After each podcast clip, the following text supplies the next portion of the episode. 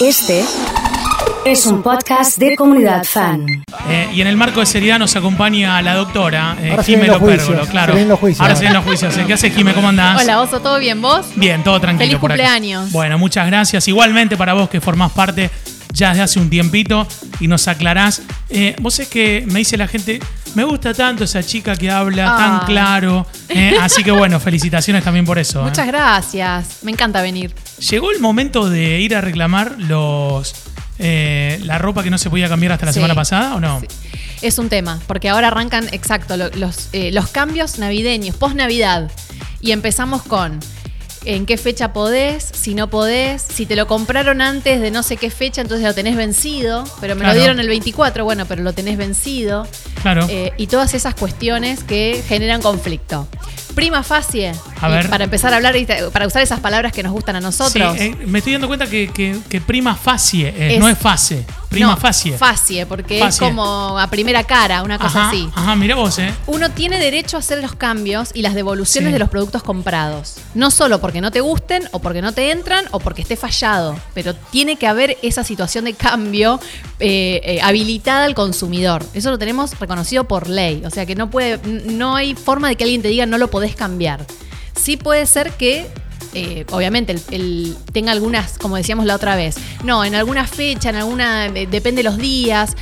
Técnicamente eso tampoco se puede, porque vos tenés que poder cambiarlo cuando vos querés y podés. Y sobre todo en el local en el que te lo, te- te lo regalaron. O sea. Pero bueno, puede ser que te digan, no, te falta la factura. Bueno, esas cuestiones sí hay que tener cuidado de si tenés ticket de cambio, no lo tenés, si tenés la bolsa que corresponde, etcétera, etcétera. Muchas veces podemos entrar en el engaño de cómo te lo dice el que te atiende o la que te atiende o el le que te atiende. Es decir, mirá que los cambios son la semana que viene, ¿eh? Y, Sí. y caes en esa, digamos. Sí, por supuesto. No, aparte decís, no corresponde que sean solo la semana que viene, pero por las dudas voy. Ya veo que no lo puedo cambiar más. Te termina pasando eso. Pero no, en realidad, siempre que la temporada esté vigente y el producto esté sin usar, con etiqueta colgada y nada, estés dentro de un tiempo razonable, te tienen que cambiar el producto por otro o devolverte el dinero o hacerte una nota de crédito, lo que vos quieras. Pero no te pueden obligar a quedarte con un producto que no querés. Eso es así. Bien. Eh, pero bueno, eh, otra cosa, tema juguetes Sí. que pasa mucho ahora, post Navidad, Sí. que abrís el Transformer y las piezas no encajan. Claro, me llegó ahí una partecita rota y Sí. voy a reclamar y me dicen que no, que, que eso salió sano de acá. Cla- exacto.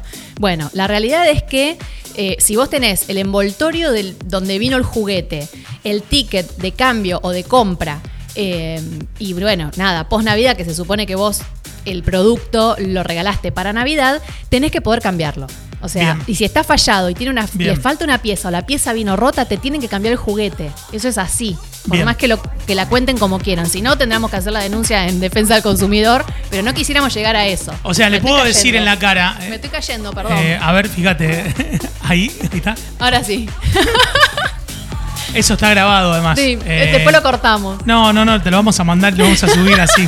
con- eh, empezando el año con todo. Perdón, perdón. No, no pasa nada. Eh, está bueno esto que decís. Y también me parece el otro día, le mando un saludo grande a, la- a las chicas ahí, al equipo de Cosiuco. Eh, fui a comprar un regalo y me dijeron, con el ticket y además con la etiqueta.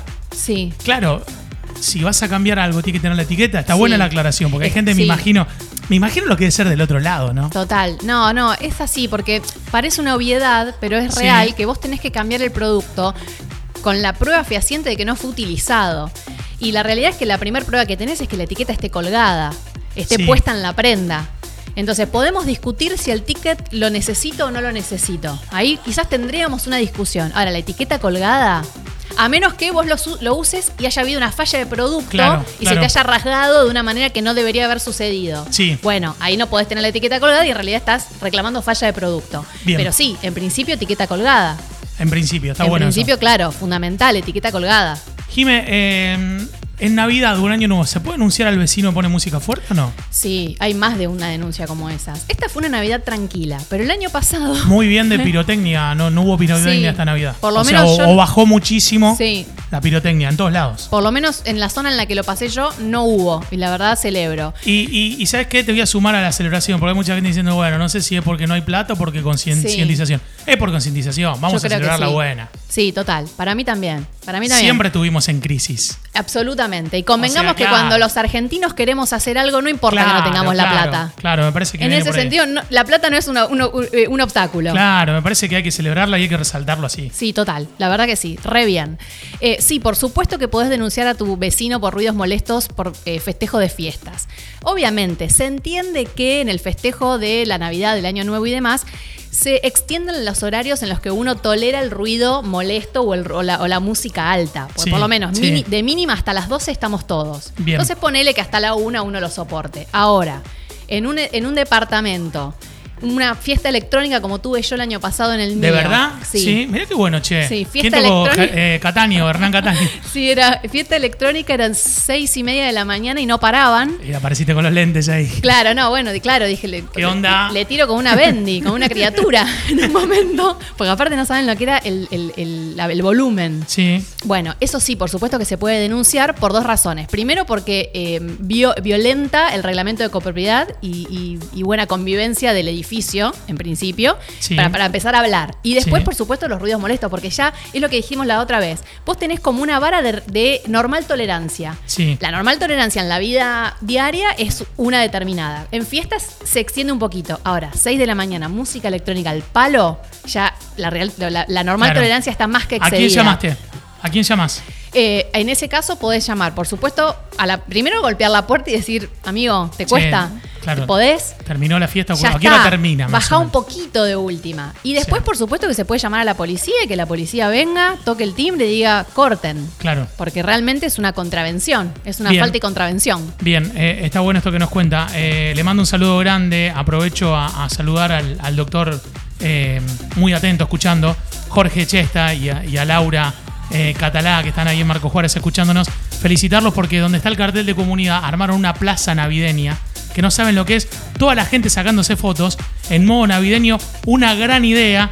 Y ya lo digo públicamente, me parece, Jorge, que cuando termine Navidad tenemos que poner unos juegos ahí eh, y, y hacer que, que los niños sigan, sigan participando y sigan disfrutando. Me dice Juan en un mensaje, ¿qué onda con los televisores que te obligan a tener la caja también? Y lo mismo con las zapatillas, ¿eh? Sí, bueno, es, la realidad es que sí, en muchos de los eh, de las devoluciones de producto te piden la caja, en los juguetes también pasa.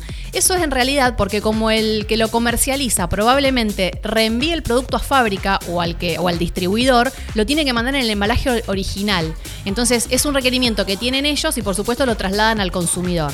Yo en ese punto no creo que haya una, eh, un foco de defensa en el punto desde el, desde el consumidor decir, no, puedo venir sin la caja. Ahí yo tomaría los recaudos de reservar la caja un tiempo hasta que, por supuesto, a ver, compré el, el televisor hace dos años y un día no prende más, es lógico que yo no tenga la caja. Ahora, si lo compré hace poco y tiene algún defecto, vieron que la primer, eh, la- el primer paso es te lo mando a reparación y demás, entonces ahí sí te piden la caja. Bien. ¿Qué pasa si perdí el ticket de compra? Ah, ese es un tema. La realidad es, para mí, a ver, eh, se puede defender, porque en realidad Sí. si vos lo compraste con tarjeta, que seguramente cuando son compras eh, abultadas, vos tenés un comprobante en la tarjeta de crédito, con lo cual vos podés eh, probar que hiciste esa compra en ese lugar. Lo que sí, y esto sí es importante, hay que diferenciar si ese ticket te sirve o no para la garantía, porque a veces está asociado el ticket de compra con el reconocimiento de la garantía por el plazo de compra. A veces no es solamente que son jodidos y quieren que guardes el ticket, es para ver la fecha en la que lo compraste y ver si estás o no dentro del plazo de garantía. Entonces, es un poco perno, pero bueno, eh, hay que guardar los Me gusta tickets. lo de un poco perno. Sí, sí, hay que guardar los tickets igual. o pedir que te lo manden electrónicamente a lo mejor. Muchos tienen factura electrónica. sí. Eh, ¿Qué pasa cuando te lo pedís? eh, por ejemplo, a mí acá al Sable París siempre me van a mandar el ticket, pero no me lo mandan nunca. Ya se lo dije el otro día. No, se lo dije personalmente. Le dije, Sí. te lo mando el ticket. Le dije, si no me lo mandan nunca. Claro. Nunca me llega el ticket. ¿Por qué me dicen esto? Díganme que no me lo mandan y listo. Así se reían. Claro, ¿Viste? Eh, pero digo, eh, ¿qué onda cuando no te llega? En realidad hay obligación, o sea, lo tienen que hacer llegar de alguna manera. Está bien, pero ponete te lo mandan. Y Sí. no, no te llegó porque Gmail, no sé, entró en spam, no te llegó. Sí. Algo pasó en el camino. Y la realidad En es que, quilombo. o sea, técnicamente vos no tenés tu ticket en tu poder porque no lo recibiste. A ver, ahí hay- entra una teoría, no quiero volverme aburrida, Sí. pero hay una teoría respecto de las obligaciones eh, del emisor y del receptor. ¿Por qué? Porque el emisor cumple con su obligación en el momento en que envía el mensaje, que sea, por ejemplo, en este, el mail con la factura. Y una vez que está en ese mundo mm, tecnológico, o sea, en, Sí. en- en el, en el éter Sí. tecnológico, Sí. él cumple con su obligación y ya queda anulada su obligación y pasa a ser responsabilidad u obligación del receptor preocuparse por recibirlo. Bien. Entonces, en ese caso, si no lo recibiste, estaría bueno reclamar y por lo menos dejar constancia fehaciente por un mail o alguna modalidad escrita que no lo recibiste y que ellos arbitren los medios para hacértelo llegar, de alguna Bien. forma. Bien. Eh, hay un audio en una consulta de Hernán, a ver si lo puedo poner. Hola gente, estoy escuchando de la radio. Sí. Si llamás a la policía en esos casos de música Ruidos molestos. y demás, no Sí. va. La Sí. policía tiene que ir únicamente si hay disturbios o tumultos, si no le decís eso no va. Y tenés que llamar sí al control urbano que van ahí cuando tengan ganas, a ellos les corresponde eso. Bueno, es lo que estaba, lo que estaba Sí. contando Jime recién. ¿eh? Sí. Eh, consulta para Jime. Un vecino tiene un volquete que ocupa gran parte de la cortada, donde prácticamente la gente se pelea por dejar los autos. El tema es que lleva más de 15 días y no lo llena. ¿Se puede hacer algo? Sí, la realidad es que, y sobre todo en una acera donde no pasan, o sea, donde obstruye la circulación, deberíamos hacer la denuncia en, en- en- en servicios públicos. Sí, sí. Eh, no, perdón, no es servicios públicos, es espacio público, Parques convivencia, sí, convivencia ciudadana. Hay una, mm, no tengo el nombre exacto, pero la realidad es que sí, lo tienen que arbitrar los medios para usarlo en el menor tiempo posible y retirarlo. Si no hay Bien. que hablar hay directamente, bueno, esto es llamar a la compañía del volquete y decir, che, mira, Sí. si vos no lo venís a sacar, yo te lo voy a denunciar a la MUNI. Bien. Al otro día no lo tenés. Bien. Pero bueno, a lo mejor el que necesita el volquete no lo usó, pero a ver, no puede estar ahí 20 días y sobre todo en una cortada. Bien, gracias Jime, como siempre. Por ¿eh? favor. Eh, estamos en vivo en esta edición de cuatro años de la primera emisión de Comunidad Fan, celebrándolo con ustedes. Nos vamos a una pausa. Sí, y ya volvemos.